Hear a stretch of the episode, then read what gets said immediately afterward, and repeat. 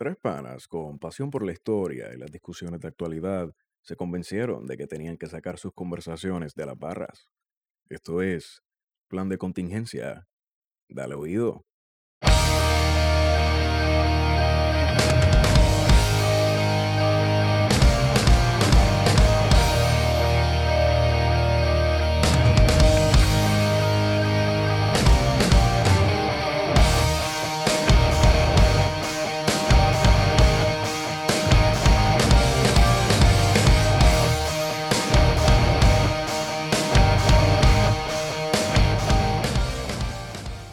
Bueno, amigos y amigas, gracias por escuchar, suscribirse, descargar y apoyar este proyecto que se conoce mundialmente como Plan de Contingencia. Plan de Contingencia hasta la semana pasada era un podcast de tres panas que daba la impresión que no tienen nada que hacer los viernes, pero hoy es domingo, día del Señor.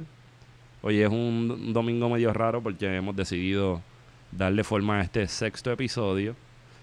Después de una semanita un poco cargada, como todas las semanas que hemos discutido hace, desde hace un mes, ¿verdad? Sí, llevamos un mes, en esto. Y pues, aquí me encuentro con la presencia de dos seres hermosos que emiten luz, conocimiento historiográfico y verdad.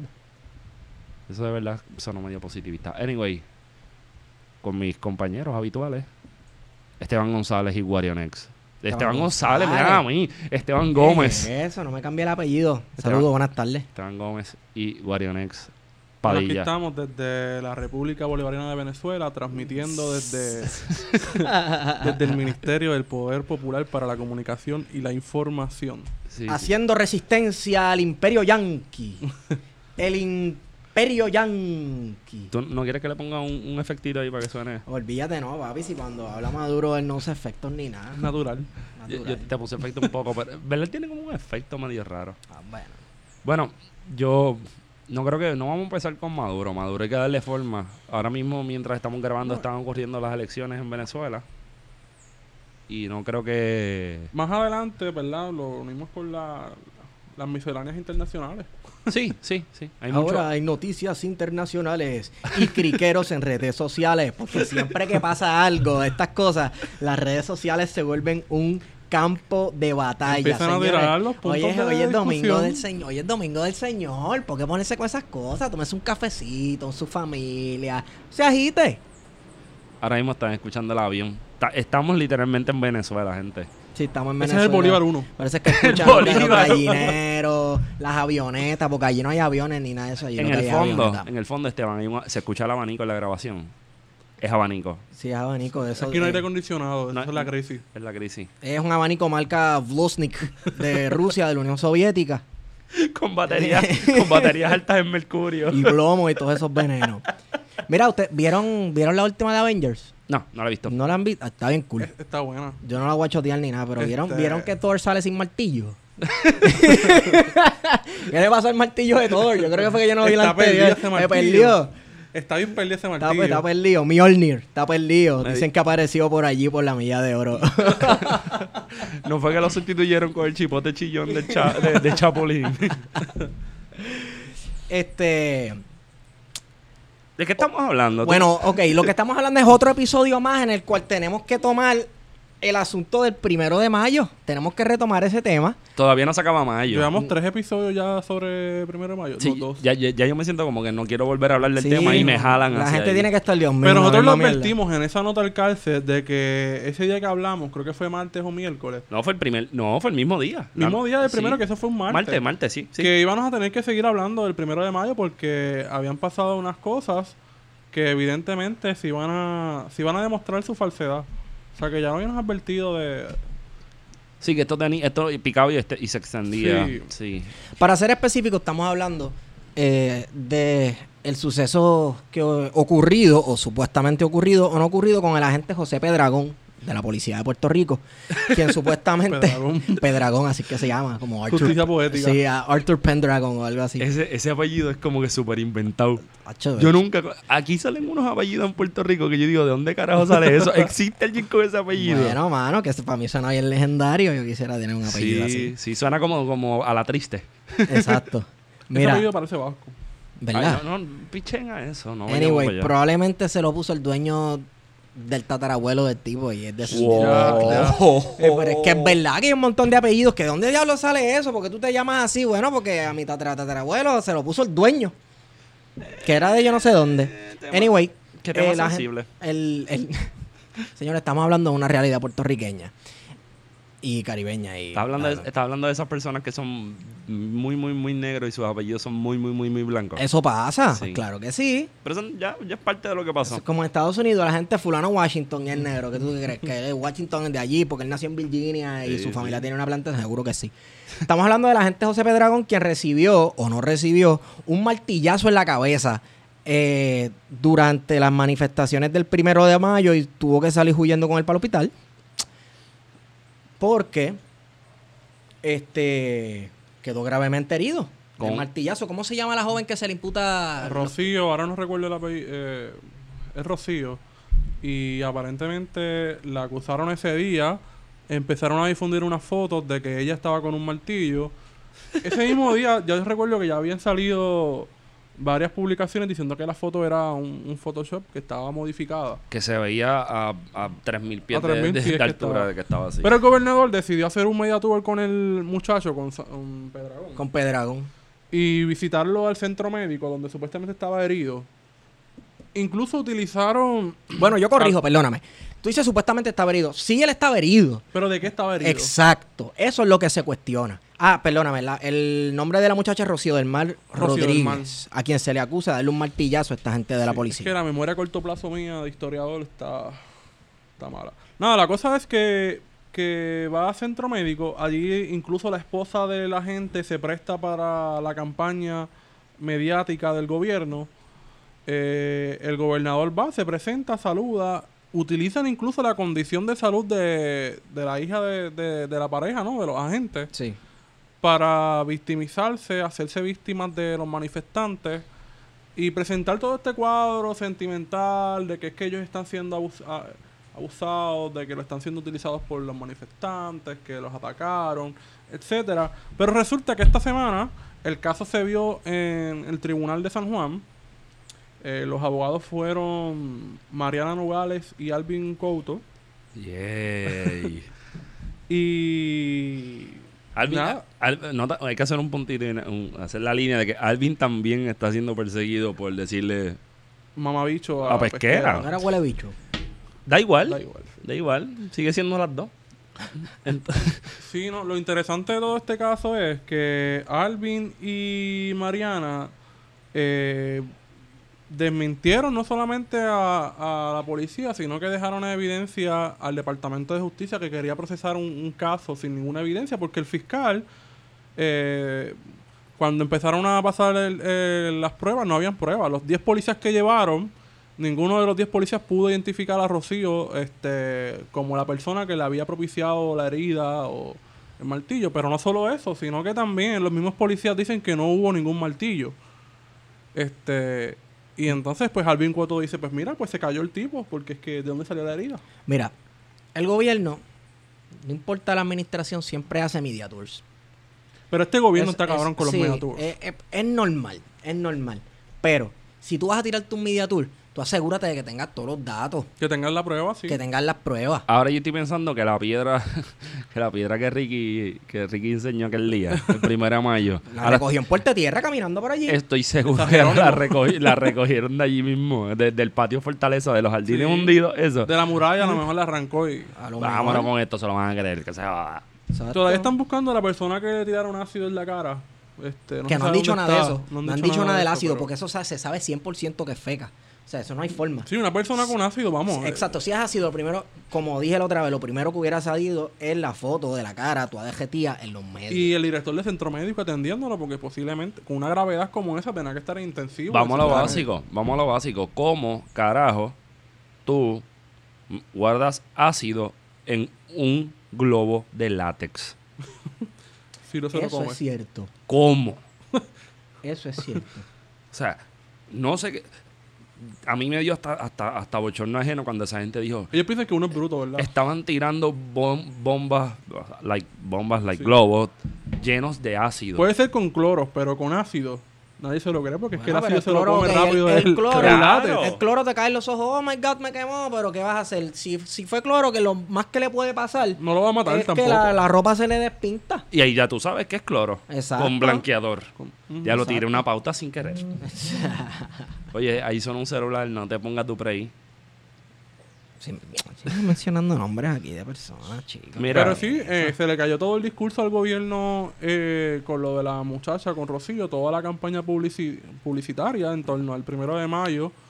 Y deja claro la fabricación de casos, de cómo el Estado está, está procesando, o intentando procesar unos, unos jóvenes en los que no hay ninguna prueba. En los que la misma policía, los agentes de policía, no han podido vincular o identificar a estas personas como los supuestos actores de unas heridas a un agente policíaco. Mira, yo voy a decirles esto medio raro, gente mía, pero mirando lo que hicieron, esta fabricación de cargos, los arrestos al garete y toda esta retraída de eventos que hace que el Estado quede en ridículo, me pongo a pensar en todas esas veces que uno prende las noticias y hay un operativo en cualquier tipo de barriada, caserío, punto de droga, etcétera, etcétera, etcétera, que el Estado se monta esta obra de teatro, porque lo que hace es teatralizar el asunto, tratando de demostrar cierta fortaleza que no tiene. Como cuando Fortuño se puso el chaleco de antibala en Operación Manos a la Hora, parte 1.5. Mira, esto... Digo, este, perdóname, mano dura contra el crimen 1.5. beta, beta. Exacto. ¿Qué pasa? Que yo estoy pensando en. Nosotros sabemos que a Rocío le hicieron toda esta cabrona porque en efecto se le dio un seguimiento por parte de la prensa y demás personas en las redes sociales a las circunstancias que la pusieron en este spotlight que le están haciendo un daño a ella como, como, como persona privada bien cabrón. O sea, yo no sé hasta qué nivel podría llegar esto, pero podría tener problemas para conseguir empleo, para mantener su empleo, para conseguir est- escuelas graduadas y etcétera, porque ya le dañaron la, la imagen a ella Sí, con La esto. cosa, la cosa es que si es mentira, ya no hay forma. No, no, es que de es tú- mentira. O sea, de tú tomar todo eso y borrarlo. Pero- Esos artículos que sacaron Sí. y todos esos No, porque no hay una rectificación del No gobierno se van a rectificar. Una vez el daño está hecho, es bien difícil tú arreglarlo y lavar cara. Entonces, y tú puedes estar 100% seguro de que el gobernador ni nadie va a dar una disculpa pública. No va a publicar, no va a hacer una conferencia de prensa dando disculpas a la persona por dañar su imagen y por poner en peligro su vida emocional y su vida profesional. Pero a lo que voy, para que lo piensen un poco, esto pasó con ella, por la cabrona que estoy diciendo. Pero cuánta gente de los que arrestan en los caseríos sin tener en los caseríos y en las barriadas y en todos nuestros espacios donde tenemos a la clase pobre que se está estigmatizando y marginalizando por el, Comunidades marginales. por el por el por el poder. ¿Cuántas de estas personas salen en las noticias arrestados con la No se cabeza le da abajo? seguimiento. no tienen, no tienen, no tienen cargos, le tratan de fabricar cargos y al final le hicieron la vida imposible, lo pusieron en la televisión y se cayó todo. Y no era, no tenían nada que ver. Claro. O cuántos Ese sí es el tienen- pan nu- nuestro de cada día. y sí, y, y la otra sería, ¿y cuánta gente en efecto sí están cometiendo esta- estos actos criminales y, Y están por la libre. y están por la libre porque tampoco el Estado ha sabido manejar, a- a Ujú. impartir la justicia? Que eso es un problema que tenemos seriamente. Sí, porque los medios noticiosos lo que lo que publican es cuando te pillan El y ponen la mesa con toda la supuesta droga que te pillaron. continuidad crimen, a los pero procesos. cuando quedas inocente, No va a salir eso. nadie dice eso, no sale en el No, periódico, que eso se han nadie lo dice. varios casos, muchísimos casos de inoc- gente inocente que está en las cárceles. Este más reciente fue el del el del asesinato de en Aguada, ¿te acuerdas? De los de los, el- Los tres chamacos tres aquellos. chamacos que estuvieron más de 30 años en la cárcel Eso está cabrón. y por una prueba de ADN se demostró que era falso la que le estaban echando los, los 20 a ellos. ¿Y cómo recuperas la vida de alguien que estuvo tras la reja Es tanto que eso tiempo? no hay sí? cheque de compensación No, ni nada que te dé el gobierno que tú puedas recuperar, recuperar todo ese tiempo perdido. 30 años perdió de tu vida Y completo. todas ¿eh? las experiencias que viviste en la cárcel tampoco. O sea, que eso te Y cambia las que como perdiste. persona. Exacto. Está cabrón. Eso te cambia como persona y no es para bien. No es para bien. Entonces luego se preguntan por qué la gente sigue perdiendo fe en el sistema. Y lo curioso es que todo, todo esto se da en un marco en el que el gobierno lleva desde antes del primero de mayo con una crítica eh, contra el gobierno de, Nicaragua, ahora con Venezuela, Talking de la points. falta de derechos, de libertades, de persecución política. Y el gobierno de Puerto Rico está haciendo exactamente lo mismo, O peor. o peor, porque lo estamos haciendo bajo bandera americana. Claro. Entonces, mira, eh, otro problema que yo tengo, y esto es algo que hace que el debate nunca se acabe y se convierta en un círculo vicioso, que la gente diciendo las mismas cosas. Sí es posible decir, mira, lo que está diciendo el gobierno de Puerto Rico es una porquería, o lo que está haciendo el gobierno de Puerto Rico es una porquería, etcétera. Y a la misma vez decir, estoy en desacuerdo con lo que está pasando en Venezuela. Decir que lo que está haciendo el gobierno de Puerto Rico está mal no significa que de momento eres comunista, que apoyas a Chávez y a Maduro automáticamente. Pero es que eso no es incongruente. Sí. Está bien. No, es Estamos que de yo acuerdo. sé, estamos los tres de acuerdo, pero es que una Pero el gobierno La gente dice, ah, pues como tú dijiste esto, significa que apoyas lo otro. Yo no apoyo a Mano, Maduro. tú puedes, tú puedes separar un tema de otro. A mí, yo no apoyo a Maduro. Y yo, yo considero que Maduro está súper al garete. Pero allá lo que le toca al pueblo venezolano bregar con Claro. él. Y yo respeto la soberanía y las decisiones Sí, del pueblo venezolano. Pero estos cabrones que están entre más, más nosotros. adelante tocamos ese tema para... Bueno. ¿Verdad? Es Sí. que hablar, eh, hablar Pues dale, vamos a hay, hablar de hay tantas, bueno, hay, hay tantas dale. cosas pasando Vamos aquí en Puerto Rico que uno, el puertorriqueño, trata de buscar paralelos en cosas que están sucediendo en otros países, Ujú. comparar y Ay, contrastar. pero ese es el com- ese es Porque Venezuela está peor y. Puerto Rico está bien. Sí, porque tú escuchas, tú escuchas a un tipo como David Colón y está hablando que se está ven- que la venta del cemento se trepó en caja de Cristo. pues claro, si la gente está comprando cemento para las reparaciones después del huracán. Sí, no es porque están construyendo hoteles y No, porque están construyendo no, este, Exacto. casas. y- O sea, si tú vas a... Está bien, el indicador de compra de cemento, pero vamos, es la gente comprando 5 o 6 sacos de cemento. Además, no se puede, eso no se puede medir porque es por trimestre. O sea, estamos viendo que, qué trimestre fue el, el- el- a principios de año. Pues claro, porque ahí fue que empezaron a desembolsar los dineros de FEMA, a la gente que reclamó y se está dando un proceso, pero que también hay que hablar de lo que de la inflación de los precios del Oh, cemento sí, y las de, lo- de la varillas. construcción. O sea, Claro. Mira, eh, yo tengo una tía que Yo también. tiene una casa. Ay, ya normal. La casa. En Venezuela. La casa de ella. No, no, no. Aquí, aquí en Aquí, Venezuela. aquí, aquí. Este. Ah, pues en Venezuela. la casa se la llevó el huracán. Porque tiene una casa de madera bien bonita. Se la llevó el huracán completamente. Coño, qué lástima. Entonces, a los tres meses del huracán, es que el alcalde viene a ofrecerle un toldo. Eso es el alcalde. cojones, porque mira lo que estaban haciendo los alcaldes. Los Un alcaldes toldo. cogían los toldos de FEMA y se los cogían para ellos y ellos eran quienes los repartían. Saludos a Gayuya. Exacto. Entonces, ¿qué pasa? No, yo estoy hablando de José Sánchez en Manatí. Oh. y ya, Ah, diablo, te sí, fuiste así sólido. mismo. Entonces, tres meses después del huracán, el alcalde le ofrece un toldo. Eso es el alcalde. Un tordo. Un toldo. Ok, O sea, cool. para que tú vivas debajo de un tordo. Sí, no es para que monte un pa' carrito que- pincho. Para que ella cubra lo que le quedó de la casa. Cojones. Si algo. ¿Qué cojones para La vivir semana debajo de antepasada, eso? la semana antepasada fue FEMA mismo que le ofreció el tordo. ¿Cuánto estamos del Ocho- huracán ya? ocho meses Ocho hoy. meses después del huracán. Hoy, hoy son ocho meses. FEMA viene y le ofrece un tordo. Está O cabrón. sea, y mi tía como que, mira, pero es que un tordo para qué, si ya para qué. Ya no queda nada. Un tordo. Tordito. A fuego. Eh, ella estaba haciendo planes para reconstruir algo de su casa. Y los contratistas lo que le están para construirle la casa a un Ah, tamaño módico pequeño. renace.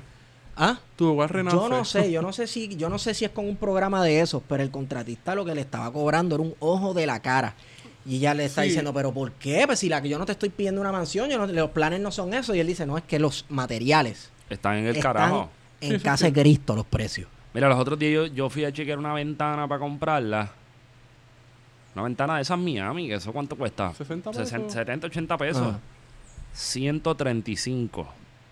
Estamos hablando que era el doble de lo que normalmente por ahí se consigue. O sea, eso está cabrón. Ni hablar de, de- de otros materiales, digamos, más técnicos, qué sé yo, los sacos de cemento, las planchas de zinc, madera, clavo. yo no sé cómo, dónde va a terminar eso, pero está bastante cabrón tener que pujar para arreglar tu casita y tener que estar pagando el doble. Claro. En algunos casos había escuchado que estaban cobrando hasta el triple de lo que costaba un artículo. So, no sé qué es la que hay ahí. Bueno, Puerto Rico se levanta. Eh, ¿Hablamos de Venezuela? Sí, porque estábamos hablando del primero de mayo. Inevitablemente tenemos que hablar de Venezuela. Sí, es pues, cierto. es- esa es la discusión. Mire, colonial. Venezuela- Así es que, así es que ocurre. Una introducción, una introducción bonita para, para Venezuela. Venezuela es un país comunista donde la gente no tiene libertades. La- Eh, en cuyas No hay medios selvas de comunicación. No hay comunicación, ¿verdad? y no en cuyas selvas No hay medio de comunicación. en cuyas selvas se entrenan las guerrillas izquierdistas para luego venir a Puerto Rico A invadirlo por el... por- a invadirlo y a sembrar las semillas de la discordia Su- y de la revolución. Supuestamente inteligencia. Estamos aquí en Venezuela y, y supuestamente... Tenemos miedo. Sí, Sí. porque piensan, piensan que estamos haciendo inteligencia con- contra inteligencia con Estados Unidos. Para y la CIA. Nos dijeron hace unos días que, que están pensando invadir Puerto Rico vía el sector La Playita en Morovi. Eh, no, Sí. Claro, todo el sentido del mundo. Sí. Van a llegar en cabras locas, porque la Fuerza Aérea de Venezuela son cabras Cabras cabra locas. locas. este, Venezuela, mientras nosotros estamos aquí hablando, se está dando un proceso electoral Allá afuera. allá afuera, sí, estamos afuera. allá en Venezuela, fuera de este de esta trinchera escondida. Warionex eh, ahorita Estamos sale- en la embajada, en Caracas. ¿En la embajada de dónde? eh, Warionex salió ahorita a tirarse una foto con la estatua de Filiberto y a comprar dos arepitas de coco. Pero está todo bien, no hay problema con... Las elecciones se ven muy bien, de hecho parece que hay mayor participación aquí que, sí, que en las elecciones en Puerto Rico. ¿En verdad? Sí, y que en el plebiscito del PNP. Saludito a... Yo a- pensaba a- que tú estabas diciendo las elecciones de ahora en Venezuela comparada con las elecciones pasadas en Sí, Venezuela. hay, 20, hay 20 millones de personas convocadas a participar, o sea... Y van a haber 257 mil millones de papeletas según Rivera Marín. Según Rivera Marín, no ha pasado el proceso, pero ya, el, Ya le está cantando ya la tiene- jugada. ya está cantando la jugada. Verá, esta cuestión de cuestionar la legitimidad de las elecciones en Venezuela. Mira, pero yo creo que antes de llegar a eso, Ajá. hay que, hay que analizar desde dónde es que se da este proceso electoral en Venezuela, porque es que no se da la de la nada. Ok, Bueno, tú eres- tú proveer, tú eres- contexto. Tú eres nuestro especialista en Sí. comunismo. En comunismo, sí. Castro Este- Yulinista. Chavista. Maduro. La oposición venezolana este, se encuentra bien dividida después de un proceso de diálogo en la República Dominicana, en Santo Domingo. Espérate, no entiendo. Ellos se fueron para República Dominicana a, a dialogar. Sí, bueno, sí, como Colombia se fue con la FARC a Cuba. Pero ¿por qué no vinieron para acá? Si yo lo que quieren ser es parte de Estados Unidos. Rivera Marín quería hacer los diálogos en Puerto Rico y no lo dejaron. Ah. Coño. Nada, la cosa es que en el momento en que iban a firmar, el día que iban a firmar los acuerdos entre la oposición y el chavismo, el oficialismo, eh, parte de la, estoy diciendo parte, parte importante de la oposición decidió levantarse de la mesa y no firmar. Y otra parte firmó los acuerdos. Y los acuerdos establecían precisamente la convocatoria de unas elecciones. O sea, que estas elecciones no surgen de el empeño de Nicolás Maduro. O sea, eh, había un compromiso eh, en esos acuerdos de hacer unas nuevas elecciones presidenciales y legislativas. Ok. Eh, y la oposición se levanta, no se sabe por qué, pero el presidente, el expresidente de gobierno de España, eh, José Luis Rodríguez Zapatero, fue uno de los que pres- eh, presidió este proceso y cuestionó fuertemente a la oposición por levantarse de la mesa de, de negociación. Porque la oposición venezolana quiere que le den el, que le entreguen en bandeja de plata la presidencia de Venezuela. Ah, no, pero qué ¿eh? Eh, claro, así cualquiera, pero no quieren hacer el mínimo esfuerzo. de- Zapatero, perdona que te interrumpa, Zapatero era del PSOE, ¿verdad? Era el PSOE, sí, pero es, es un tipo que ni siquiera es de izquierda. Es un liberalucho. Es un liberalucho que Sí. llevó a la troika a España. Sí, sí, por eso, para, para que tenga un poco de contexto. Que en un día, una noche, como en cinco horas, decidieron, vamos a enmendar la constitución, el artículo 135, que hacía que había que pagar la deuda y metió a España en un lío tremendo con el Banco Europeo. Sí, sí. Oye, no, no era eso, solamente eso. Puedes continuar con la línea porque te, ayer, quitas la ayer línea. me dijeron que Zapatero era que era de izquierda y no sé qué más, pero... Pero acuérdate que ese término, igual que todos los términos en Puerto Rico, Sí, sí, se eh. usan al Esos garete. términos están flotando en el éter y se usan como les dé la gana. Nada, la cosa es que... Perdóname, permiso. Tuviste un artículo de The Hill. Ah, ah, ese Wow. artículo está... Eso, Son oro. una Eso joya. es churreta en papel. Señoras y señores, escrito en tinta de caca. Parece del ñame, pero no es el ñame. Onion. sí, el, sí, mano, parecía del ñamo. Parece que Este, yo creo que fue David Colón escribiendo en inglés con un seudónimo. Nacho, yo no sé, mano. Mira, el, el artículo básicamente dice que Puerto Rico está viviendo un ciclo de violencia desde que su política tomó un giro hacia la izquierda. hacia la izquierda. En este podcast hemos dicho que el Partido Nuevo Progresista es un partido marxista. Así que no está tan lejos de la realidad. Porque todo se puede Bueno, en la tiene- tropicolonia. Tiene, sus, prac- tiene sus prácticas estalinistas. Sí, sí. Pero. Acuérdame en este, este momento cuando digas prácticas estalinistas, meter de fondo el himno de la Unión Soviética. está bien, está bien. Mira, este, el artículo decía así que Puerto Rico de un tiempo para acá dio un giro a la izquierda y esas políticas eh, statist, ¿verdad? De esta cuestión del Estado. Estado benefactor controla- sí, que lo controla todo, etcétera, es lo que ha creado el ambiente de violencia en, Puerto Rico, ya sea por parte de manifestaciones y protestas y también la criminalidad en la calle, etcétera, etcétera, etcétera. Cualquier persona que sabe de política de Puerto Rico y que sabe de las últimas administraciones que han pasado por aquí, sabe que esa gente no está a la izquierda nada.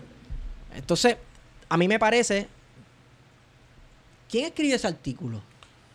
No recuerdo exactamente el nombre, pero Yo sé que es un- Sigan ahí que yo voy a buscar. Sí, sí, Sé búscalo que es ahí. un conservador, tiene una, un- una, ¿cómo se llama esto? Agrupación de acción política. Este, Un pack, Tiene un pack de gente loquita. Y entonces yo, yo lo que entiendo es que está vinculado a los bonistas porque esta semana salió esta noticia que en caja en Hacienda habían unos cuantos miles de millones de dólares disponibles porque como sabemos después que el proceso de con la jueza eh, Taylor Swain Sí, Taylor. Laura, Eh, Laura Taylor Swain.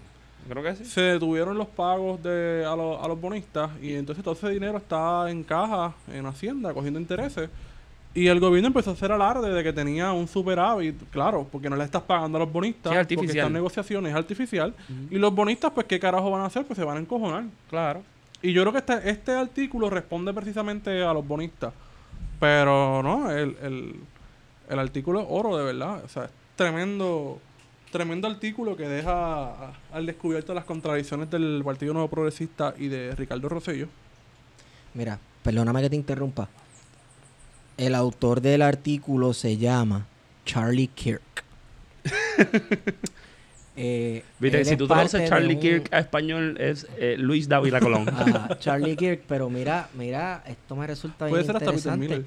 Porque aparentemente Charlie Kirk tiene 24 años de edad. Nació en 14, sí, 14 de octubre de 1993. Es contemporáneo de Pertenece. Bicho, eh, yo voy para 31. Aparentemente pertenece a una organización non-profit que se llama Turning Point USA, que obviamente son un PAC. Sí. Tiene que ser un PAC republicano. sí, sí, es republicano. Es neoconservador. es- creo que lo dice al final del artículo. Eso es como ustedes vieron la campaña de los, de los gobernadores de Georgia Ajá. que están jangueando en unas guaguas pa- que están rotuladas las elecciones Ah, de vamos a deportar a violadores y qué deportar sé yo qué gente i- ilegales y eso me voló la mente para el carajo. Bueno, Georgia está Sí. lleno de puertorriqueños últimamente, porque ahora después de Florida, como se llenó, Pues siguen subiendo. la gente sigue subiendo. Sí. Sí, sí. Además, hay- allí está el mundo de Coca-Cola. Y al boricua le gusta mucho Sí. la Coca-Cola. Eso puede ser una teoría de conspiración. De que, Los boricos se están muda- mudando para Georgia porque les gusta la Coca-Cola. Bueno, Mira, pero nos fuimos de- del artículo. Este, estábamos hablando Ya mismo de llegamos ahí. Venezuela y del artículo. Pues mira, las elecciones son hoy en Venezuela. Se están llevando a cabo. Y eh, tenemos un corresponsal aquí en Venezuela, en Caracas, eh, del Nuevo Día. Este, Benjamín Torres Torres Gotay. Y Torre Cotay fue a la escuela Bicentenario y fue hacer una pregunta al presidente Nicolás Maduro porque en Venezuela no hay libertad de expresión y no hay libertad de, de medios de comunicación, así que los medios de comunicación no existen, solamente los del exterior. Y Torre Cotay le pregunta a Nicolás Maduro sobre la legitimidad del proceso que se está llevando a cabo hoy. Sí. Y yo no sé, pero esa respuesta de Maduro fue... Fue una patada en el cuello a Benjamín Torres Gotay. Este, no encuentro el video original, pero básicamente la respuesta de Nicolás Maduro fue, eh, primero, diplomática. Yo me siento puertorriqueño, un saludo a Puerto Rico. Sí, reafirmando la Este, latinoamericanidad de Puerto Hay un Rico, lazo eh. histórico eh, entre Venezuela y Puerto Rico. Este, por los procesos de, de independencia de Eso es- Bernabé. Eh, este, Sí, eso, es, eso es eh, Venezuela y Puerto Rico de un Sí. pájaro a las dos alas, algo así. Sí, no, sí. jodiendo. Pues hay un, hay un, ¿verdad? Hay un vínculo histórico en los procesos de liberación del siglo XIX eh, con Venezuela y Puerto Rico. Y pues él lo citó, siendo diplomático, y luego procede a decir, este, Venezuela no es un país intervenido, Venezuela no es una colonia. Venezuela no tiene una junta, fue no lo que tiene, dijo exacto. Él dijo lo de la Junta, yo no. creo que mencionó algo así. Y quienes único deben dar legi- legitimidad a las elecciones en Venezuela es, como dice la Constitución, la ciudadanía, El pueblo Claro. el venezolano. pueblo venezolano. Y yo no creo que nadie, ninguno en esta mesa pueda Entonces, estar en ¿quién desacuerdo. puede estar en desacuerdo con eso? Nadie. Es cierto que quienes dan legitimidad a unas elecciones son los electores. Cierto, sí. Eso es cierto. Puedes estar en desacuerdo con la política de Maduro, como yo, pero eso es cierto. Pero es que, vamos, la legitimidad del Estado está en que la ciudadanía lo reconozca como tal. Eso es básico. Es una definición cómoda política. Si tu gente no te reconoce como tal, o si tienes una sociedad polarizada, como lo es en el caso, inclusive hasta en Puerto Rico, que Sí. el, actual gobernador gana con un 42%. Ujú. más o Entonces, eso No, y que significa... en Venezuela tienes unas elecciones en las que posiblemente las encuestas dicen que no ganaba Maduro, que ganara Henry Falcón. Pero que si ganara de todas formas Henry Falcón, no va a ganar nadie con más del 40%. O sea que. que eso es interesantísimo. Y yo creo que también hay algo que, que, que Maduro... Es que- el agotamiento de las estructuras tradicionales de hacer política también. Exacto, pero también hay una cosa que, que, que yo creo que es importante y es que los procesos políticos son procesos de cambio constante, menos en Puerto Rico. Puerto Rico es el tubo que chupa. Son, son procesos, son procesos de hacer permanente Bueno, que eso es hacer política. Eh, eh, Hacer política es estar en cambio constante, en, re- en traer propuestas, en estar reconstruyendo lo que no te sirve. Es un, es un, es un proceso constante del trial and, error. Pero, De renovación. sí, de renovación. Bueno, es que eso suena muy cristiano, suena a título de iglesia. Ah, Este, pero en esa medida, yo creo que algo que, que, que sería bonito es que se dé ese proceso eleccionario, corra la cosa bien, y si pierden, pues perdieron. Y hay que entender que entonces el trabajo que se estaba haciendo, que, que empezó con, con el proceso bolivariano por allá por el 2002-2003, no, no, no necesariamente ha fracasado, pero necesita buscar otro rumbo y otras formas de entenderse y otras formas de apelar a la gente. Y en esa medida, pues yo quisiera apostar a eso, ¿no? Que haya esa posibilidad de entender eso, porque, vamos, hace, hace 10, 12 años atrás, o cuidado si más, la gente estaba pensando que toda Latinoamérica estaba cambiando hacia... Sí, hacia el sí, populismo le- y le la decían la izquierda. izquierda, la izquierda rosada. Exacto. La izquierda y, rosada. y hoy día, pues la cosa está bien distante porque tenemos países como Chile donde se alternan una izquierda blandengue con una derecha súper dura. Y que eso está establecido está en la Constitución. o Chile, sea, es como que- Argentina. eh, Evo Morales ha logrado quedarse en Bolivia. Que para mí ese es el, ese es el- el- el- con los nuevos fenómenos de los golpes jurídicos y legislativos. Legislativo. Estamos sí. hablando de Lula da Silva también. Lula da Silva, Paraguay, este, Hondu- Honduras fue el otro- Celaya. Sí, Celaya. Celaya, Honduras. Sí. o sea, fueron procesos que, que de alguna manera cambiaron el, el landscape que tenía, que se estaba Que dando en recordemos que el primer golpe del siglo XX, del siglo XXI fue el de 2002 contra precisamente Hugo Chávez. Hugo Chávez. Que fue mediático. Que fue mediático, que fue hecho por los grandes Empresario. grandes empresarios. La oligarquía. Estados Unidos, La oligarquía hizo el golpe, el imperio yanqui. y orquestado desde la comunidad internacional liderada por Estados Unidos y por José María Aznar en España. Pero eso es demasiado contenido en un, en un- en un minuto. Este, pero lo que quiero decirle de eso. Mira, una cosa que a mí me parece sorprendente de todo ese proceso de los principios, de principios del siglo XXI, es cuando la gente decía, ¿no? Que eh, Obama llegara a ser presidente, ser el primer presidente negro, whatever that means, porque para mí no es ni tan negro, pero Es está un muy- blanquito de mierda, ¿no? Sí. Es una Oreo, es negro por fuera, las blanco por personas dentro. que nos escuchan, cuando, nos- cuando el puertorriqueño, todo el mundo sabe esto, pero cuando el puertorriqueño dice blanquito, no necesariamente significa la tez. No, No, no. significa el color de No, piel. es la yo clase, creo que, es la clase, yo creo sí. que blanquito también es clase y una idiosincrasia. Sí, una ideología. Este, y un mindset. Exacto. Una ideología. Eso es blanquito en Puerto Rico. Pues, hay negros, aquí hay negros blanquitos. Yo he visto un par de negros blanquitos. Sí, que beben con el dedito parado. Exacto, Copitas de pinot, exacto. pinot gris y eso. Anyway, la cuestión es que a mí lo que me sorprende de todo esto es que le pasaron por alto a la elección de un indígena como presidente de una nación. Sí. Digo, a nadie le importa Bolivia. Poca gente podría decir que la capital de Bolivia es Sucre y no La Paz. Y poca gente sabe dónde queda Bolivia específicamente. Y yo creo que lo único que tienen como referencia de Bolivia son la gente sin dientes en la Gran América. Y eso es Perú. Exacto. Y es gracioso porque es verídico. Aquí la gente no tiene ni siquiera sentido de orientación. Orientación. Ya lo suena como si estuviese bojacho de la noche. Orientación. Pero Hoy estamos sobrios. sí, Hoy es estamos un día de guardar. Hoy es domingo espiritual. Pasa, recógete. Es papi. que ayer yo le di caballo. ¿Qué tú hacías ayer? Yo estaba. Me pusiste en el spotlight. ¿Estabas dónde? ¿En el cierre de campaña de Maduro? sí, sí, estaba. En el Irán yo- estamos en Venezuela, estamos en Caracas. Es que tomamos un avión temprano. Mm. Sí, porque de Venezuela para acá son como 15 en minutos. Verdad, en verdad es bien, es bien cortito la distancia. Sí. Me Pero. perdí, me perdí. Por cabrón. Entonces, volviendo a Venezuela, a mí lo que sí me molesta, y ahí le quiero darle un poquito de carne a eso, es la cabronería de esta gente de estar metiéndose en otro lado. Para evadir los problemas de Puerto Rico. Sí, mano, esta gente son los mejores. Esta, este, este gobierno son los líderes en asistencia. Eso es pasando a la bolita, nunca van Sí, para aro. Sí, sí, es cierto. Nunca. Oye, que si, si fuera que la crítica viniera de un país que tiene históricamente un... Una tradición democrática. Como Costa Rica, por ejemplo. Esa gente no compone nada.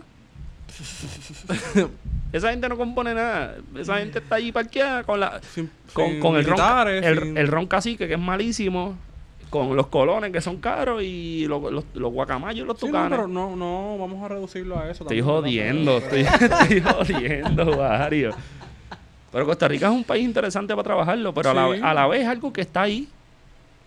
Pero que nada, que las críticas vienen de, de Ricardo Rosselló, después de todo lo que pasó el primero de mayo, todo lo que ha pasado en Puerto Rico con la Junta, eh, su blandanguería de atacar a la Junta, eh, un país que es invadido, que sigue siendo invadido, ya no tanto por militares, sino por el capital financiero. Digo, por militar también, porque Sí. cuando tú pasas por, por, por la base Raimi, tú ves bien lindo el botecito de Homeland Security. so- Y ahí está la base bucana.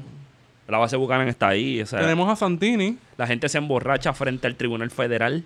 Ah, el comandante en jefe de las tropas de la Guardia Nacional. Del- del Jorge movimiento esta- Santini. del movimiento estadista No habíamos rebelde. planeado hablar de esto. La tra- lo traiste por los pelos, pero viniste duro. Pero Santini es también otro hashtag puestazo. otro puestazo. Y el tipo es como Naruto, que hace kagebunshin. Él se divide en dos y puede trabajar, puede hacer dos trabajos a la misma vez y cubrir las horas de los dos trabajos. De, Más una pensión. los contratos más la pensión.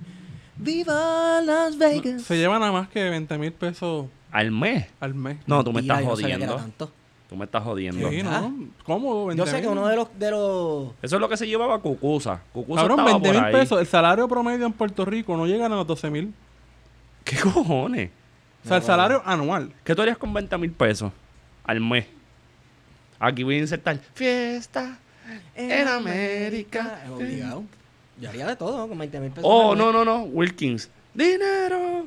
Mucho dinero. Mira, Santini es lo mismo que María Angeli. Yo no sé quién raro. Angélica. Angeli es un protegido. En este es caso, él es un protegido. de Tomás Rivera Chas, igual que Aníbal Vega Borges. El caudillo. Mira, yo, le- yo regaño a Esteban episodio tras episodio de estar dando en la mesa. Yo eres tu Wario que está pasando. Es la emoción, es la emoción. Mira, Jorge Santini es una mezcla entre, Político derrotado. entre político derrotado y el revolving door. Sí, él estaba mordido con Julín, que él no puede soportar que una mujer le haya ganado. Sí, porque le jode la masculinidad. Es- Y, la de él es bien frágil. es- él es cuestión de ego. Yo creo que fuera mujer o fuera hombre, también eso tiene que ver lo de la masculinidad, pero yo creo que él, de esta- él es de estas personas que no aguanta perder. Esta gente viva en Venezuela. Porque gente, tiene, tiene un ego, el tipo tiene un ego bien inflado. Y por eso yo creo que el perder, Lo tienen le a- cuesta. Lo tienen anabólico. Ese es fake. ¿el qué? El ego de Santini. El ego de Santini es fake. El ego de Santini es hecho en casita. Pues si él estaba ganando, él ganaba las elecciones El con ego de batata. es inflado con caspe diablo. Vamos por otro tema.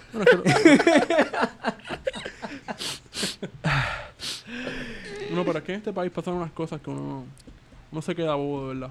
Tú sabes que cuando Santini juega domino, él, siempre está jugando para trancar.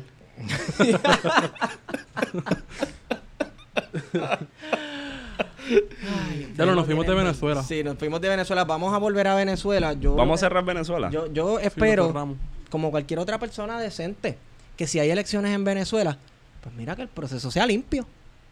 Como cualquier persona espera. Y el que gane, pues se va a saber que ganó con legitimidad. Son las 4 y 24 del domingo 20 y no estoy viendo resultados todavía. No, pero ya cierran como a las 6 los colegios electorales. Que antidemocrático. Les dan todo el día para votar. Desde 6 de la mañana hasta las 6 de la tarde. ¿Qué? Sí, 12 horas de elecciones. sí. Diablo. Es la gran fiesta patria. La gran fiesta en América. Yo espero que el proceso sea legítimo y que sea transparente. Y. Mira, la realidad que del caso es que, que que gane el sea el más que votos gane, reciba. el que- cualquiera de los dos candidatos que gane, Maduro o Henry Falcón, hay dos más, dos candidatos más. Hay un pastor, de hecho, que está corriendo Uh. a, la, a la presidencia. Lo que Hay pasa que- es que nunca se mencionó eso, no se mencionó de que había otros candidatos. La gente estaba pensando que la elección era de un solo candidato, Como en Cuba. como en Cuba Diablo. O como aquí. o como aquí. Digo, aquí, aquí, aquí tú ves la papeleta y la papeleta lo que falta es que te pongan dos candidatos más grandes en letra 72. Ujú. Mira, eh, tú estabas hablando de que hay un pastor o algo así Sí. que estaba corriendo. Hay que echarle un ojo a, a la derecha cristiana en Latinoamérica. Ya tenemos Porque el caso de Costa Rica, Costa Rica ganó un pastor. y este presidente ahora aquí en, En, en- Puer- en Puerto Rico. Las próximas elecciones son en México y en México no, que yo recuerde ninguno de los candidatos es evangélico.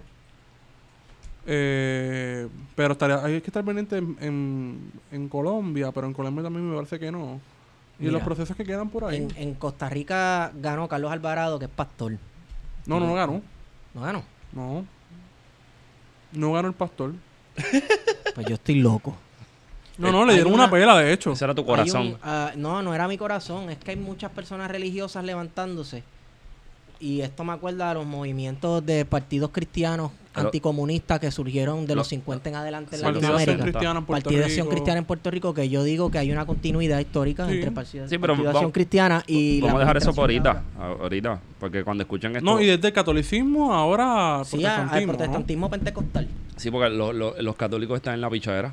Sí, católicos están en la sí ellos pichadera. están en, en sus asuntos. Sí. Este, entonces, Además, acuérdate que son comunistas. Tienen el altar de la patria y toda la cuestión. Ah, pero eso, aquí, eso es aquí en Puerto Rico, mano, que a mí no me gusta eso. A mí no me gusta que se juega, se juegan con esas cosas. No me mires así, no me mires así. A mí no me gusta que se jueguen Ay, con esas Esteban. cosas que en, que en las iglesias. ¿Por, ¿Por qué? ¿Qué pasó? Dime, háblame. No, no, no. Vamos a dejar eso por ahorita.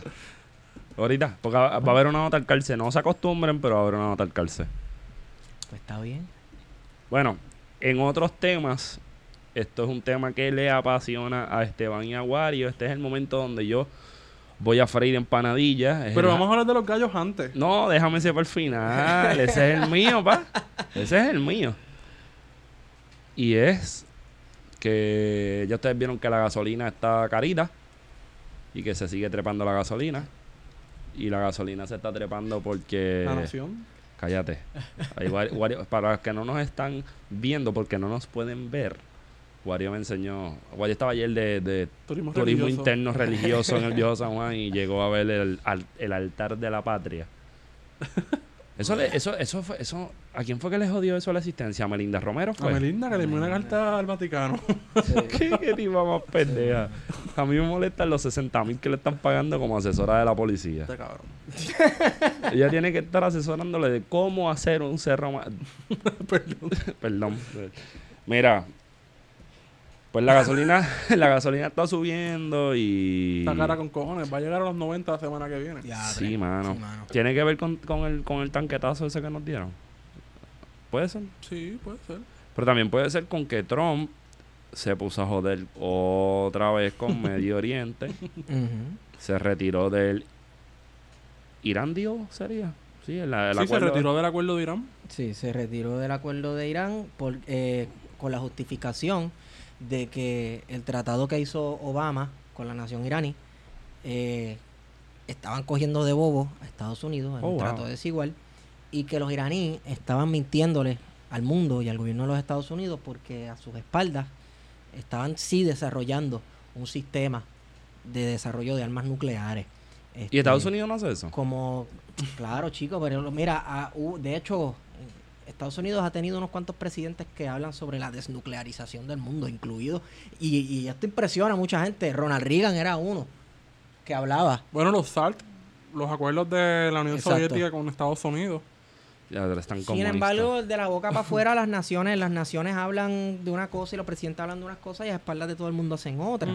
Que otras naciones estén conscientes de eso y hagan lo mismo, pues los puedes culpar. Yo no creo.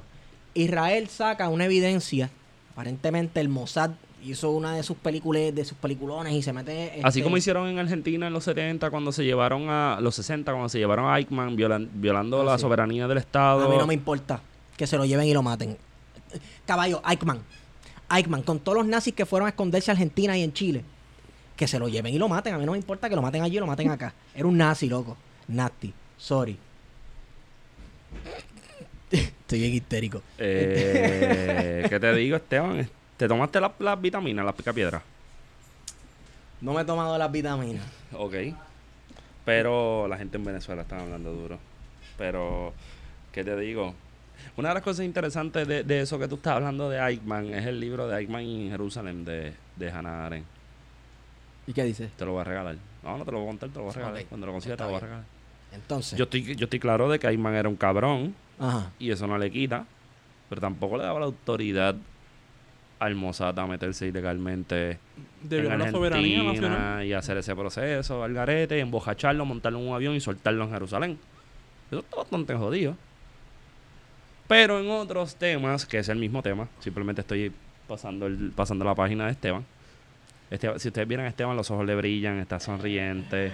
¿Vamos a hablar de Palestina? ¿O no vamos a hablar de Sí, Palestina? Sí, y este, Vamos a hablar y este de es en el momento donde yo cierro el micrófono Ah, número uno porque yo, ah, porque yo no tengo nada que aportar. Sí, no, mira, ok. Yo voy, a, yo voy a abrir con esto sobre el tema de Palestina. Mis vecinos son palestinos, son ya saben que estoy viciado, no voy a bregar con esa. Ok. Dale. Aquí Yo va a haber creo- guerra, dámelo, aquí Wario. no va a haber guerra. Aquí no va a haber guerra, que se no va a oiga. haber guerra. Se Aquí no- oiga. aquí lo que va a haber es una discusión. Mira, mira, ve, me choqué la manita con Wario. Yo creo que la nación de Israel debe existir. La nación. Sí. El Estado, El Estado de Israel, el Estado político, el Estado-nación de Israel. El chofar. Porque la nacionalidad, eh, esta cuestión de la nación no vamos a entrar porque... Anyway. Y tú sabes lo que yo creo también, que Palestina debe también tener un Estado nacional que represente la voluntad y los deseos de, del pueblo palestino. Ya, Ah, wow. eso es todo. Yo esperaba algo con más contenido. No, eh, es- esa es mi opinión. Estoy dando mi opinión. Jamás, eh, la semana pasada, hizo un llamado al pueblo palestino. A la intifada. No sé si es una intifada, no sé si lo han, lo han proclamado una intifada, etcétera. Jamás hizo un pueblo, hizo un llamado al pueblo palestino para que se presentaran en la frontera para hacer una marcha. ¿Qué es la frontera? Porque yo siento que ellos están en un asedio cabrón. Sí, están en un asedio, es cierto. Pégate el micrófono. Están en un asedio. Yo creo que debemos de explicar un poco cómo es que llegamos a todo este proceso de la, la embajada de Estados Unidos en Jerusalén, ¿Cierto? que se da toda esta escalada de, de agresiones por parte de Israel a Palestina. Este, lo explicamos, no sé. Sí, sí, sí, sí, sí. Eh, eso fue esta semana, la movida de... Sí, de la asamble- O sea, de la- certificado, o sea, vamos, con una, con, con corte cinta, blanquito. Sí, y Trump no llegó ahí, mandó a la no, hija, no, ¿no? él mandó a la hija de Jared Kushner. Ah, no, porque él va a ir a la candela, tú sabes. Sí. Él, esta semana pasada... los Bueno, vamos a hablar primero de Israel y Palestina, de cómo es que surge, o sea, 47, fin de la Segunda Guerra Mundial. En el año 800 antes de Cristo. Yo sabía Porque yo puedo iba- empezar por ahí. Claro, vamos. Hay En una el diáspora, hay principio. una diáspora judía que fue enviada por Roma Si a tú toda dejas, Europa. si tú dejas a 70. Esteban, si tú dejas a Esteban, Esteban empieza, pues en el principio estaba Adán y Eva. No, no, no. no Adán no y Eva eran a los a primeros judíos. Yo reconozco, yo reconozco los mitos y yo reconozco lo que es la realidad. Estoy jodiendo, Esteban. Lo que pasa es que eh, hay esta cuestión de que la presencia judía en Palestina o Israel o Judea, como le llamaba Roma cuando era provincia, eh, fue del 48 para acá. No, no, cosa que no es cierta. Pero la gran parte de los judíos fueron enviados al exilio. Por a el la- emperador gran- Vespasiano. Exacto. Exacto. A la gran diáspora judía en en, el toda año Europa. 70 después de Cristo. Oye, ¿qué tal, ¿qué tal si pichamos a la cuestión de ir tan atrás, No, tan y vamos al premoderno? 47, año 17. No, no, pero ¿qué tal si se empieza desde el siglo XIX? Que hay como un, re- una- un resurgir de volver a, a Israel. Sí. Ya está, ya existe, Palestina existe como do- dominio como inglés. entidad, no, existía en el siglo XIX existía como una entidad del imperio este turco. Turco, Sí, sí. de- y, de- y después vienen los ingleses. El turco otomano. Exacto. So, de ahí para abajo yo creo que se puede hacer una buena Vienen los ingleses en la Primera Guerra Mundial, finalizada la guerra, se hace la la declaración de Balfour, eh, se rompe o se desintegra el imperio eh, otomano. Otomano. eh, De hecho, la imperio lindo. Todo era lindo Sí. esos cabrones. Ahí estaba incluso Irán eh, dentro de ese imperio, ¿no? Este, Sí. Persia. Sí, sí. Eh, y crean el mandato de Palestina con la idea de ir este, agrupando a todas la- las comunidades palestinas que estaban viviendo ahí, pero también judías, Sí. que eran, eran menores que los palestinos. Sí, o sea, sí. los palestinos siempre fueron mayoría en esa área. Sí. Y se vuelve otra vez la idea del sionismo de intentar volver a Israel, de fundar un Estado. Y comienzan a partir de los años 30 con esta, eh, Stalin, Hitler al poder, comienzan a regresar muchos palestinos, a, judíos, perdón, al área. ah, y comienzan Pero a poblar... Esto se, esto se puede trazar, esto se puede trazar eh, al siglo XIX. Sí. Porque el antisemitismo en Europa. en el Siempre ha existido, o sea, vamos, pero en el siglo XIX se disparó bien cañón. Y desde ahí empezó entonces el sionismo. ¿Y por qué? Porque el- atacar al, al judaísmo siempre fue un chivo expiatorio fácil. Sí. Gente con dinero, que no se, no se asimilan a la cultura, están en comunidad y siempre fue un punto fácil para atacarlo. Y con narices feas también, ¿verdad? Mira Héctor Iván Arroyo Sierra. Yo te voy a pedir. Está bien, dice. Nada, la cosa es que llegamos, llegamos al 47, se acaba la guerra y entonces están los judíos, ya han volvido bastantes a, a esta área de Palestina, han vuelto a Palestina y fundan, los judíos intentan fundar lo que va a ser el Estado de Israel. En una discusión de la ONU se apostaba por la creación de dos estados Sí. con una capital internacional que iba a ser Jerusalén, precisamente do- donde hoy, esta semana, Donald Trump movió la, la embajada. La embajada de Estados Que es un Unidos. ataque ¿Por qué contra Jerusalén? eso. Porque Jerusalén es conocido que es un lugar importante para las tres religiones abrahámicas, entre comillas. Ujú. import- Jerusalén es un lugar importante para la cristiandad, Jerusalén es un, un lugar importante para el Islam y para el judaísmo. Entonces, para esta cuestión de disipar las tensiones, se puso Jerusalén como capita- capital internacional, lo mismo que hizo Turquía cuando derribaron el Imperio Otomano, que la catedral, y que luego fue mezquita, Sofía Agia, dijeron, esto no va ni para ustedes ni para nadie, vamos a convertir la mezquita en un museo. Y que Estambul no es la capital de Turquía, Exacto. es Ankara. Es Exacto. Ankara, exacto. Para esta cuestión de disipar las tensiones, que si Constantinopla es de que nosotros, igual, no, que, que es cristiano, esto y igual, otro. que igual Jerusalén está dividido por sectores. Estos son cristianos, estos son Sí, sí, judíos, sí, sí, sí. estos son armenios, que eso también es interesante. Los armenios están ahí metidos. Sí. Y están los, los musulmanes, que también responden a diferentes formas de la práctica religiosa y que no solamente son palestinos. No, claro. Sea, estamos hablando de un sitio que, es, para mí, esa área es un melting pot bien parecido a nosotros en el Caribe. Sí. Ahí se encuentra todo el mundo y vamos. E- esa región para mí tiene tres problemas. Y es lo cercana que está esa discusión con la religión. Una vez tú atas la, existe- la existencia de un Estado nacional con la religión, Se jodió todo. tú mandaste a joderlo todo, brother. Y ese es uno de mis problemas con organizaciones como Hamas. Porque Hamas es una organización que se funda en 1988 tras una serie de pactos, eh, dentro de los cuales está fundar un Estado islámico. Yo no estoy hablando de ISIS. Obviamente las, las sociedades, los estados que Y fundan... jamás es un, es un partido político, para que tengamos claro que ha ganado las elecciones dentro del mandato de, o sea, lo que es la franja de, La Gaza, franja de Gaza. y los altos de, de Golán. de Golán. Sí. Este, Te están duro en esta mierda. ¿Qué pasa? Mi problema con Hamas es esta cuestión del carácter islámico. Pero que no lo ha tenido todo el tiempo tampoco. No lo ha tenido todo el tiempo. Y de hecho, en los Y que depende 90 mucho del, del conflicto con Israel. O sea, mientras Claro. más Israel ataca o cierra la frontera, más se radicaliza jamás. Eso es así. Sí, es y eso es lo que pasa. No ha- ¿sabes? Tú coges a cualquier presa y las esquinas si tú tienes a alguien esquinado, esquineado, se va a poner cada vez más agresivo y se va a radicalizar. Eso ocurre con todo movimiento político y religioso. No es el ser humano en sí. Exacto. El instinto El es- es desespero, el desespero te lleva, supervivencia. te lleva a eso. Otro problema que yo tengo es la hipocresía de muchas naciones árabes que apoyan o no apoyan el conflicto palestino de acuerdo a cómo la geopolítica se vaya moviendo. Como Arabia Saudita en como estos Arabia momentos. Saudita y como Egipto, que en los medios de comunicación son los más pro-Palestina, anti-Israel, pero, Pero son panitas de Estados sí. En la práctica reciben millones de dólares en fondos de Estados Unidos ¿Y de Israel? y de Israel mismo Sí. también. Porque recuerda que eh, viéndolo geopolíticamente, en Egipto está el canal de Suez Sí. y está la, la península de- del Sinaí, que es un acceso directo al Estado de Israel. Que en un momento dado, eh, Egipto entró por ahí hacia, hacia la guerra de Yom Kippur, hacia, eh, hacia Israel. Sí. O sea que es un lugar sumamente importante que conviene mantener a... a- Es frontera, punto. Es frontera, es conviene tenerlo tranquilito.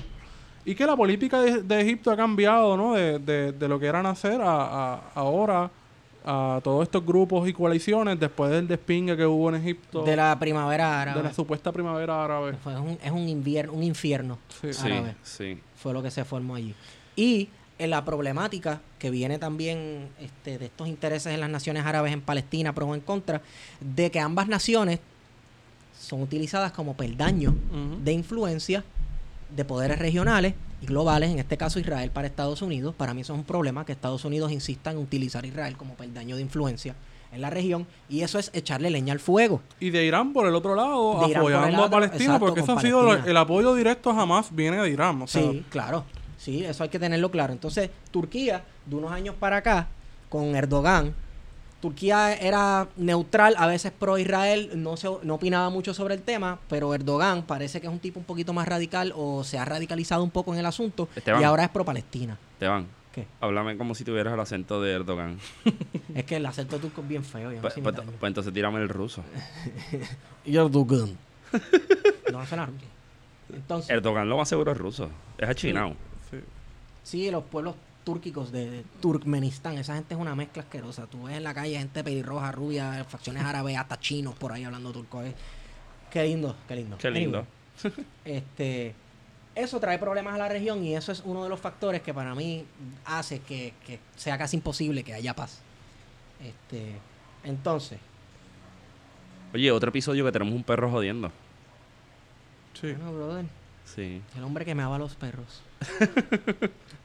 Eh, no sé por dónde iba, me perdí. Guarionex, Palestina, jamás hizo un llamado a que los palestinos este, fueran a la frontera con Israel, porque la realidad es que aunque tú apoyes que exista el Estado de Israel, Israel ha hecho un par de porcadas en las últimas décadas haciendo, derribando asentamientos palestinos Y construyendo y construyendo asentamientos. asentamientos judíos por encima. Entonces, Para que no lo sepa, esto es básicamente una forma de colonias que está haciendo Sí. el Estado de Israel dentro de territorio palestino. Mano, y no es solamente colonia, brother. Tú estás limpiando una etnia. Eso es limpieza étnica. Lo que pasa es que no necesariamente están matando gente metiéndolos en gas chamber como hizo Hitler con los judíos. ¿Sabes? Pero tú estás limpiando, sacando, fumigando, sacando las cucarachas de una región para entonces montarte Cuando tú allí. ellos le da la gana, porque muchos de los recursos de... Uno de los problemas grandes del Medio Oriente es el agua. Sí. Y cuando le da la gana a Israel, cierra, cierra la llave y deja Sí. de pasarle agua a la, a la franja de Gaza. Porque a través de las guerras que han habido del conflicto árabe-israelí, eh, la franja de Gaza y lo que son los altos de Golán se fueron Sí. reduciendo. O sea, eh, en un momento dado el territorio palestino era mucho, mucho mayor al Estado de Israel. Sí. Pero a través de las guerras que han habido, pues el Estado de Israel, apoyado por Estados Unidos, eh, fue expandiéndose su frontera y fue básicamente haciendo, dividió lo que es Palestina hoy en dos. eh, En, en- en dos áreas, ¿no? Sí. Principales. Que es la franja de Gaza. Y, el los altos de Golán. El, el Y hay otra parte más. el de- mandato el mandato palestino donde está el PLO el, Sí. Organización de Liberación Palestina Que es donde está el gobierno, sí. sí exacto Lo que pasa es que en, en Franja de Gaza, donde está Hamas? Eso es la parte más radical Eso de... es donde, donde hay una muralla bien bonita. Sí tienen una muralla Es que allí no Que es se llama Franja, o sea, imagínate de, de- de lo que estamos hablando. sí, delimitado 100%. Y que este ha sido el lugar donde la comunidad internacional, eh, especialmente los hippies, Sí. han enviado barcos y el Estado de Israel literalmente se los ha hundido en la, en las costas de Sí, la franja de sí, Gaza sí, en el Mediterráneo. Hay que hacer una notita en ese, en ese muro grafitió el artista puertorriqueño Big Ismo hace unos años. ¿Ah, en Banksy, sí, en el muro. Y Banksy también ha Sí, pintado ahí. sí he visto trabajos ahí. Y ahí esa fron o sea, en, en la frontera se pierden prácticamente todos los derechos de, de- de privacidad de los, de los ciudadanos, pero en esa frontera es peor todavía, mano. Sí. Ahí cuando tú vas a un checkpoint te van a hacer la vida imposible. Oye, también no se puede perder de perspectiva que hay muchas personas que tienen un, una actitud un poquito más, yo no diría combativa, sino que hay personas que sí han a- acudido al terrorismo, esta cuestión de poner bombas dentro del Estado israelí. Y por ese lado uno puede justificar tal vez todo el cuidado que te revisan hasta las rabizas cuando tú entras por la frontera. Que es una respuesta natural a lo que está pasando, lo- la presión que están recibiendo, por lo menos desde mi punto de vista, no tenemos que estar de acuerdo. Sí. Ah, es una respuesta natural. Yo de- te apoyo, yo te apoyo. Una respuesta natural a lo que está haciendo Israel. O sea, no podemos esperar que los palestinos respondan con flores cuando le están pasando un montón de cosas, se le está bloqueando el acceso a comida, a agua, este, los tienes asediados constantemente. Pues la respuesta natural ha sido esa, que el nacionalismo palestino se esté radicalizando Pero- cada vez más. Pero es, entonces, que, es que está cabrón porque Esteban, yo sé por dónde tú vas a ir más o menos, y esta es la última aportación que voy a decir, pero esto es una batalla desleal. No es lo mismo tú estar tirando misiles improvisados de Arafat 1, 2, 3, que tú no sabes dónde diablo van a caer cuando tú los tiras, simplemente suéltalos al garete, contra una de las fuerzas aéreas más sólidas del planeta, contra... La inteligencia más, más cabrona más que... hay. este y, y un- o sea, una fuerza, el Estado de Israel es un Estado bélico. Ujú. Sí, Bueno, es bélico. Es un Es estado bélico. bélico. pero tú sabes, mira qué es lo que pasa, mano. Entonces tú te estás apuntando con... Tú eh, puedes eh, buscar video y tú puedes ver cuando hay la- lo preparado que está el Estado de Israel, incluso las residencias, se tienen que construir cuartos de seguridad. Ellos tienen un Iron Dome. O sea, ellos tienen baterías Patriot Ujú. para tumbar lo que venga del Un escudo aire. antiaéreo. O sea, estamos hablando de gente que está bien ready. O sea, no está sal- la pelea es como si el Estado el Estado de Israel estuviese con un rifle y al otro lado estuviesen tirándole con cuchillos con estrellitas ninja. Sí, entiendo. Y eso está cabrón. Yo, yo lo que. No, lo, que, lo que yo pienso es, si vas a guerrear con ellos, guerrea más o menos igual. ¿Me entiendes? Si te están tirando piedra, contestarle con piedra, puñeta. No le contestes con tiros, no te contestes matando chamaquitos, tirándole bombardeos aéreos, porque se tiran los air raids cuando les sale de la gana. Entonces, vamos, están abusando. Hasta ese punto están abusando. ¿Qué vino primero? ¿El huevo o la gallina? El Sí, ese gallo. es el gallo, porque le sacaron una costilla y salió la gallina. Entonces, ay, por favor. Eh, hay naciones como por ejemplo Irán que públicamente se expresan eh, con las siguientes palabras. Hay que borrar a Israel del mapa. Hay que borrarlos de la existencia. Y yo también creo en eso. Yo creo que hay que borrar el mapa de Israel. No, hombre. Claro. amigo. Sí, porque en la, en la medida que tú quieres un estado, un territorio compartido por dos naciones, hay que borrar el, el mapa. Hay que empezar de cero. No, no, no, no, no, no, no, no. Pero tú, estás, te estás refiriendo. Yo estoy lavándole la cara a, Irán, afuera. ¿Sabes? Yo estoy hablando de que ellos dicen, hablan de violencia, obviamente. De borrar a Israel del mapa, de buscarlo, que no queden judíos allí, para que la tierra pueda ser ocupada por los palestinos plenamente. Este, ¿Qué vino primero? ¿Ese discurso radical antijudío? Eso es una respuesta a la ocupación judía y mediante esa ocupación judía la influencia imperial occidentalista este, en la región de querer, de querer controlar los asuntos regionales o qué? Bueno, O sea, tendría- eso es una respuesta, eso es una ten- respuesta. tendríamos que hacer la revisión histórica de rigor, ver desde Sí. cómo se dio esto a finales del siglo XIX. ¿Quién ver- fue el Gabrielo Príncipe? ¿Quién dio el primer tiro?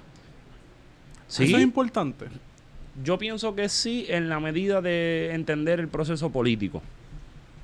Es Pero, que- es, como el asunto de Corea del Norte y Corea del Sur. Corea del Norte fue quien invadió al sur. Sí. ajá, Pero eso es, eso es importante. me pusiste a pensar. Porque es que esto no se da en un vacío. El que alguien tire la primera piedra. También no se hay da una en acción vacío. anterior. Hay, hay una serie de agresiones anteriores a ella. Sí. Sí, esto Que- es, esto es que, que- que viene primero, el orden o el desorden. Chico, pero también tienes la misma cuestión. Corea del Sur era un peldaño para Occidente. Y Corea del Norte, ahí estaban los chinos metidos también traqueteando. Pero mira, es curioso porque en el, en el caso de Palestina y Israel, la Unión Soviética apoyó la creación del Estado de Israel. Sí. Cosa cabrón. Y ha sido la política desde Lenin. O sea, cuando ya están los bolcheviques, siempre apoyaron la creación. ¿No será porque muchos de los bolcheviques eran Claro, judíos? el judaísmo eran, estaba presente sí, bien. Pero tal vez no eran judíos sionistas, porque hay muchos judíos socialistas que se despojaban de esos ideales sionistas y más los, inter- los internacionalistas. Tengo entendido De hecho, que muchas Trotsky de era las judío. comunidades, muchas de Sí, las Trotsky. comunidades en Israel, Bronstein era o lo, lo que va a ser Israel posteriormente, lo Sí. que era Palestina, se fueron a vivir en comunidades Y socialistas. los kibutzes Los son comunidades socialistas. Así es. So, a- a- ahí vamos viendo que el tema es mucho más complejo Es todavía. complejo. Yo pienso que podría, po- un- un- después de, de hacer la revisión que te digo histórica, eh, bueno, historiográfica, podríamos un poco también darle forma a la idea de, después de, de- del, a mí se me olvida decir ese nombre, de la guerra que hubo, que ustedes la mencionaron ahorita, De Yom Kippur.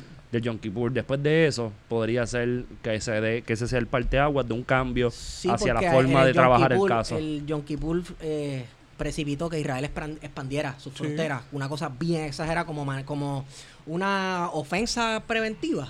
Algo así le llamaron. Como que vamos a tomar estos lugares estratégicos antes de que ellos nos ataquen a nosotros desde estos mismos De hecho, lugares que esa guerra estamos fue la que provocó los precios en el petróleo, Sí, este, sí. la crisis Carter, económica en. Puerto Rico en los 70, 73, 73, ¿verdad? trajo unas consecuencias tremendas. Sí. Sí. Que estamos viendo ahora nuevamente, ¿verdad? Con el, siempre que pasa algo en esa región, el petróleo siempre se dispara. Yo, mira, yo opino que esto es un buen momento para que las Naciones Unidas al fin sirvan para algo. Es que mientras el problema de las Naciones Unidas sigue siendo cómo se configuró el Consejo de Seguridad Nacional. Sí, que son los miembros son Eh, permanentes y la mayoría son unos lechones. Y es que este asunto de la abstención y, de- y del veto, o sea, Sí. es bien problemático porque entonces cualquier cosa que Estados Unidos entiende que se, se lo veta, cualquier cosa Rusia lo veta y ya el y ya murió ahí Sí, con que vete uno, ¿no? con que vete uno. Murió ahí el, el proceso. Se necesita superar esas estructuras de, de la ONU o buscar otro medio de, de negociar Sí, es cierto. o de diálogo. Cerramos, cerramos Palestina por ahora. Cerramos bueno, esto no cerramos porque esto es un tema ser- Esto va a permanente. seguir todo- Puede ser, esto es recurrente. sí, sí, sí. Pero no es tan recurrente como hablar de colonialidad. y hablar de colonialidad está bien, bien, bien macabro. Por lo menos esta semana yo vine a darme cuenta, o como diría el público que del que me voy a referir, a darse de cuenta de que hasta lo- las peleas de gallos estaban sujetas a la colonialidad y el poder metropolitano. sí, sí, sí, sí. Eso a mí me voló la mente un montón de pedacitos. Yo dije, no, tú me Pero estás... históricamente hubo un debate, o sea, como en los 30, ¿no? De querer...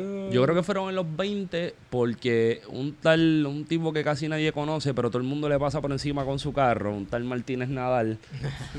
¿Quién será ese Martínez Nadal? Pues Martínez Nadal era miembro del Partido Republicano, entiendo que fue Partido Estadista Republicano a principios del siglo XX, entiendo, que entiendo que fue presidente de la Cámara de Representantes y, tenía, y, y le encantaba el deporte de caballero.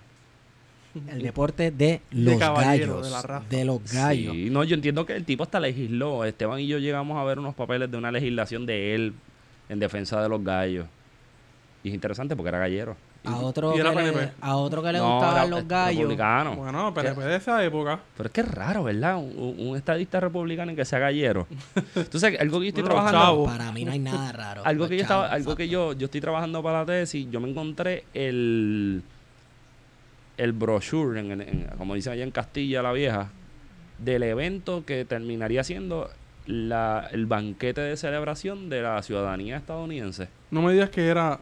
Todo el menú es afrancesado Ajá, sí, y sí. un poco español. Pero que había que... Un, un juego de... No, no había gallos, pero había- la música española, francesa y terminaban con el himno de Estados Unidos. Sí, era bien loco. En la, Sí, ba- sí. en la barra había rones, vinos, licores espirituosos, anís y cerveza, y cigarros y cigarrillos. 1917. Hoy tenemos unos cigarros que nos envió Daniel Ortega. No diga eso que se lo creen, no sean busteros. Estamos desde Venezuela y se lo pueden creer. Así que no sé qué piensan de eso de los gallos. Digo, Wario yo creo que se va a quitar de esta hora porque Wario me está mirando con cara de yo no quiero hablar de los cabrones gallos. No, este... Que es complicado el tema, ¿eh? Complicado. Es complicado. Vamos a darle una miradita. Yo no quiero entrar a los pormenores de la discusión federal. Bueno, yo te iba a Que no se preguntar. aprobó, que no yo, se aprobó. yo te iba a preguntar qué tienen en común la ley de que permite el matrimonio en- del mismo sexo en Puerto Rico y la lo que iba a ser la Por, prohibición por ahí de los podemos, en po- podemos, Rico. podemos irnos por ahí, por ahí yo creo que era el punto que yo quería llevar. Mira, ¿tú, tú estás a favor de las peleas de pejo. Obviamente que no. Obviamente que no, tú tampoco, Wariones, yo tampoco, yo no estoy loco. Las peleas de gallos, ¿en verdad son un deporte de caballeros o eso es eh, civilización barbarie? Eso es, eso es barbarie porque estás poniendo a dos animales a pelear Bueno, hasta yo- la muerte y tú apostando dinero. Mira, yo, yo, yo lo que pienso, y me quiero mojar rápido, tirarme fango. Dale. Tengo varios estudiantes que me mencionan. que yo no sabía que en Caimito esto de la gallera está bien arraigado. Pero gallera clandestina. Sí, clandestino. Uh, Papo, es que tú vas a una ma- en Manatí, tú vas a las barberías y hablan de cajo y de gallo. En Cabo Rojo también, pero acá en San. Juan pues, me sorprendió. Y Porque For- Fortnite, Fortnite, Fortnite, Fortnite. Fortnite. las fronteras aquí en San Juan, de lo que es la ruralía y lo que es la ciudad, están bien Bien marcadas por bien Montelledra. marcadas por Montelledra. y Caimito, pues me sorprende que mis estudiantes me hablen mucho de los gallos. Yo no sé nada de gallos. Mi papá sí- siempre ha tenido gallos. Pero para entretenimiento o mascota. Pelea. Oh, Ya no tiene, pero- El hijo de un gallero, papá. Este, así que sé lo que es, lo que es en la cultura, sé un poco de lo que es la cultura esta Tú- gallística. y tú sabes la en diferencia. Cabo Rojo hay dos galleras y hay galleras clandestinas también. Tú sabes la diferencia entre Búlico y Marruecos. Tú sabes. Eh, nada, la cuestión es que el Congreso pierde de perspectiva más allá de la situación moral o ética que pueda haber con esto de los en defensa de los animales. Ujú. No solamente que está arraigado en la cultura, sino el valor económico y el efecto multiplicador que tiene en la economía de Puerto Rico los gallos. Ahí se mueve mucho, mucho, mucho billete. Yo estoy pensando como referente Sí, pero Wisin. es que se mueve mucho billete, pero se lava mucho billete También. también. del Tengo un pana que me estaba diciendo que muchos de estos, los domingos y los viernes, que trabajan en un casino en, en Aguadilla, que mucho de ese dinero que se gana durante el día y la tarde en la gallera, Ujú. después esta gente va a los casinos. O sea que sigue siendo, Sí, sigue sí, en sí, movimiento sí, este dinero. se está moviendo. Es un efecto multiplicador. Yo no sé cuánto genera ahora mismo, pero vi por ahí cifras más o menos de 18, 20 millones, no sé. Bueno, yo, yo tengo un amigo gallero y yo he escuchado cosas tan ridículamente ridículas como que vendí una gallina en 1500 pesos. Sí, ¿no? Y es barato eso. Eso es barato, sí. Sí. He escuchado gente que me dice, Porque, mira, lo, porque lo- lo pisó, la pisó el gallo fulano. sí, porque es una, una línea de campeones que viene desde hace qué sé yo qué diablo, del gallo de Pitito, Que son el gallos tuerto, ingleses y... Sí, el rubio y qué sé yo qué diablo, y al final, pues, o sea, yo he escuchado un Oye, nombre de una persona que no, voy a crianza, mencionarlo. o sea, nada más la crianza, de todo este proceso de criarlo, de ir poniéndole a las escuelas, de ir enseñándolo, tener una persona dedicada a ese gallo, porque hay gente que se, se sí que dedica se a eso. dedica a eso, claro. Cuesta. Sí, eso es un Y empleo. eso le da un valor Y añadido al eso es gallo. un Eso es un empleo, es Eso verdad. eso es un empleo porque Sí. hay gente que tiene mucho dinero, pero no tiene tiempo para bregar con los gallos y contratan siempre a alguien. Y hay gente en Puerto. Rico que se dedica a eso. A recortar gallos, a, a, A las a- escuelas, a a traquearlo. entrenar, sí.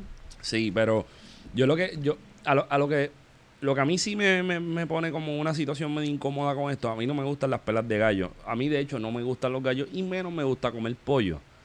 A mí me gusta el arroz con gallo guisado. Qué rico. ¿Qué pasa? Esto venía como una imposición federal. Sí. Y a veces, yo voy a decir esto y yo me mantengo en esto que voy a decir, a veces los federales nos salvan. Y está cabrón. Son Son las contradicciones de la colonia. nos salvan de la barbarie de una gente que está bien al garete. Por ejemplo, el caso Roe versus Wade, que permite que las mujeres puedan terminar su embarazo. Eso viene bajo imposición federal. Y es una victoria para las mujeres. Y eso se celebra. Sí. Después tienes el matrimonio igualitario que llegó recientemente, Por imposición federal. por también. imposición federal. Eso. Que después vinieron hipócritamente y prendieron el cabrón Capitolio en, colo- en los colores de la bandera gay Bueno, cuando ellos no hicieron un... El Congreso no, el, el, el, el Choliseo, ¿no lo viste ayer? Y ellos no hicieron un carajo y si fuera por ellos, los perseguían. Pero ¿sabes qué? Aunque me da igual en el sentido de que yo creo que no todo el mundo se debe casar, sin importar la cuestión de preferencia sexual, lo celebro también. Por ahí puede ser que venga la Todo- Todo marihuana. el mundo, todo el mundo, No, no todo creo. el- mira, en cuestión Seguro al sí. matrimonio de parejas del mismo sexo, todo el mundo debe tener el mismo derecho a ser igual de miserable. Exacto. Eh, no, pero eh, eh, más o menos eso es lo que digo yo. La marihuana aquí la van a legalizar cuando todo el mundo que puede hacer un billete de ella bien cañón tenga toda la estructura setia para empezar a hacer billetes a millón. Yo- y hablo de forma recreativa, porque eso fue lo que pasó con la medicinal. Sí. Pero si es por los amiguitos del régimen de la pandereta, volvemos al oscurantismo del siglo XII. Ajá. Eh, la televisión es la caja del diablo, del demonio. Y aquí todo el mundo tiene que correr por la de ellos. Sí. So, los gallos me llevan a pensar en eso. Y yo creo que tuve una conversación con alguien que quiero mucho, pero la voy a tener en el anonimato porque ella quiere anonimato. Se lo merece.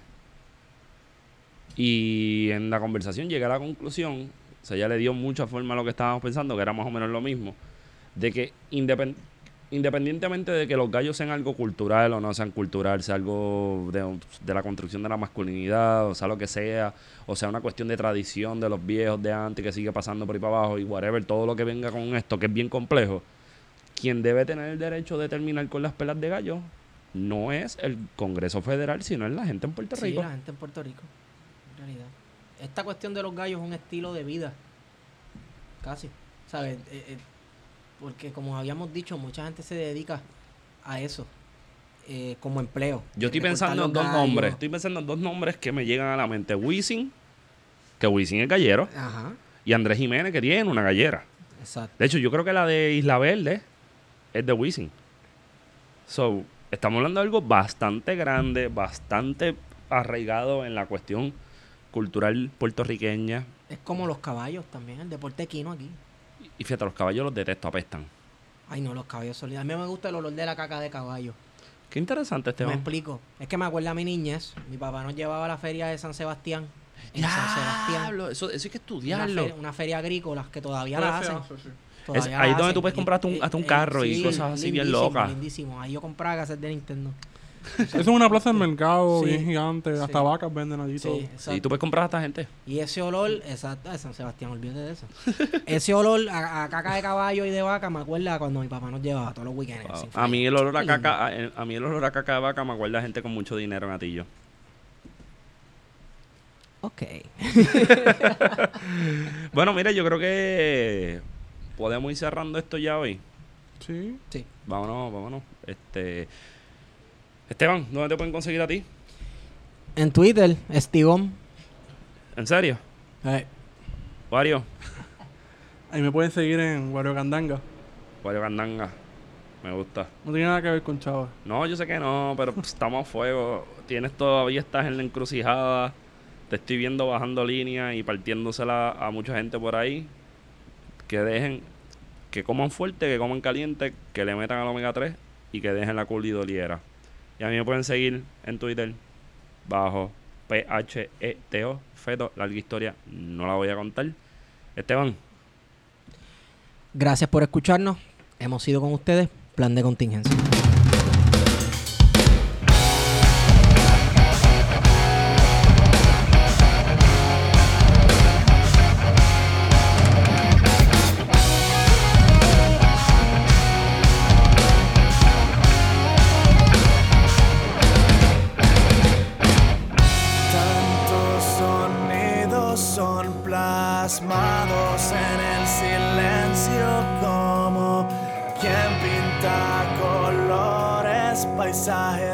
error.